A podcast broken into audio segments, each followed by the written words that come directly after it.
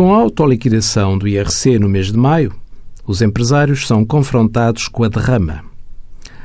A derrama é um imposto que reverte a favor dos respectivos municípios, da área da sede ou estabelecimento estável, onde se localizam as empresas, sendo a sua taxa deliberada em Assembleia Municipal.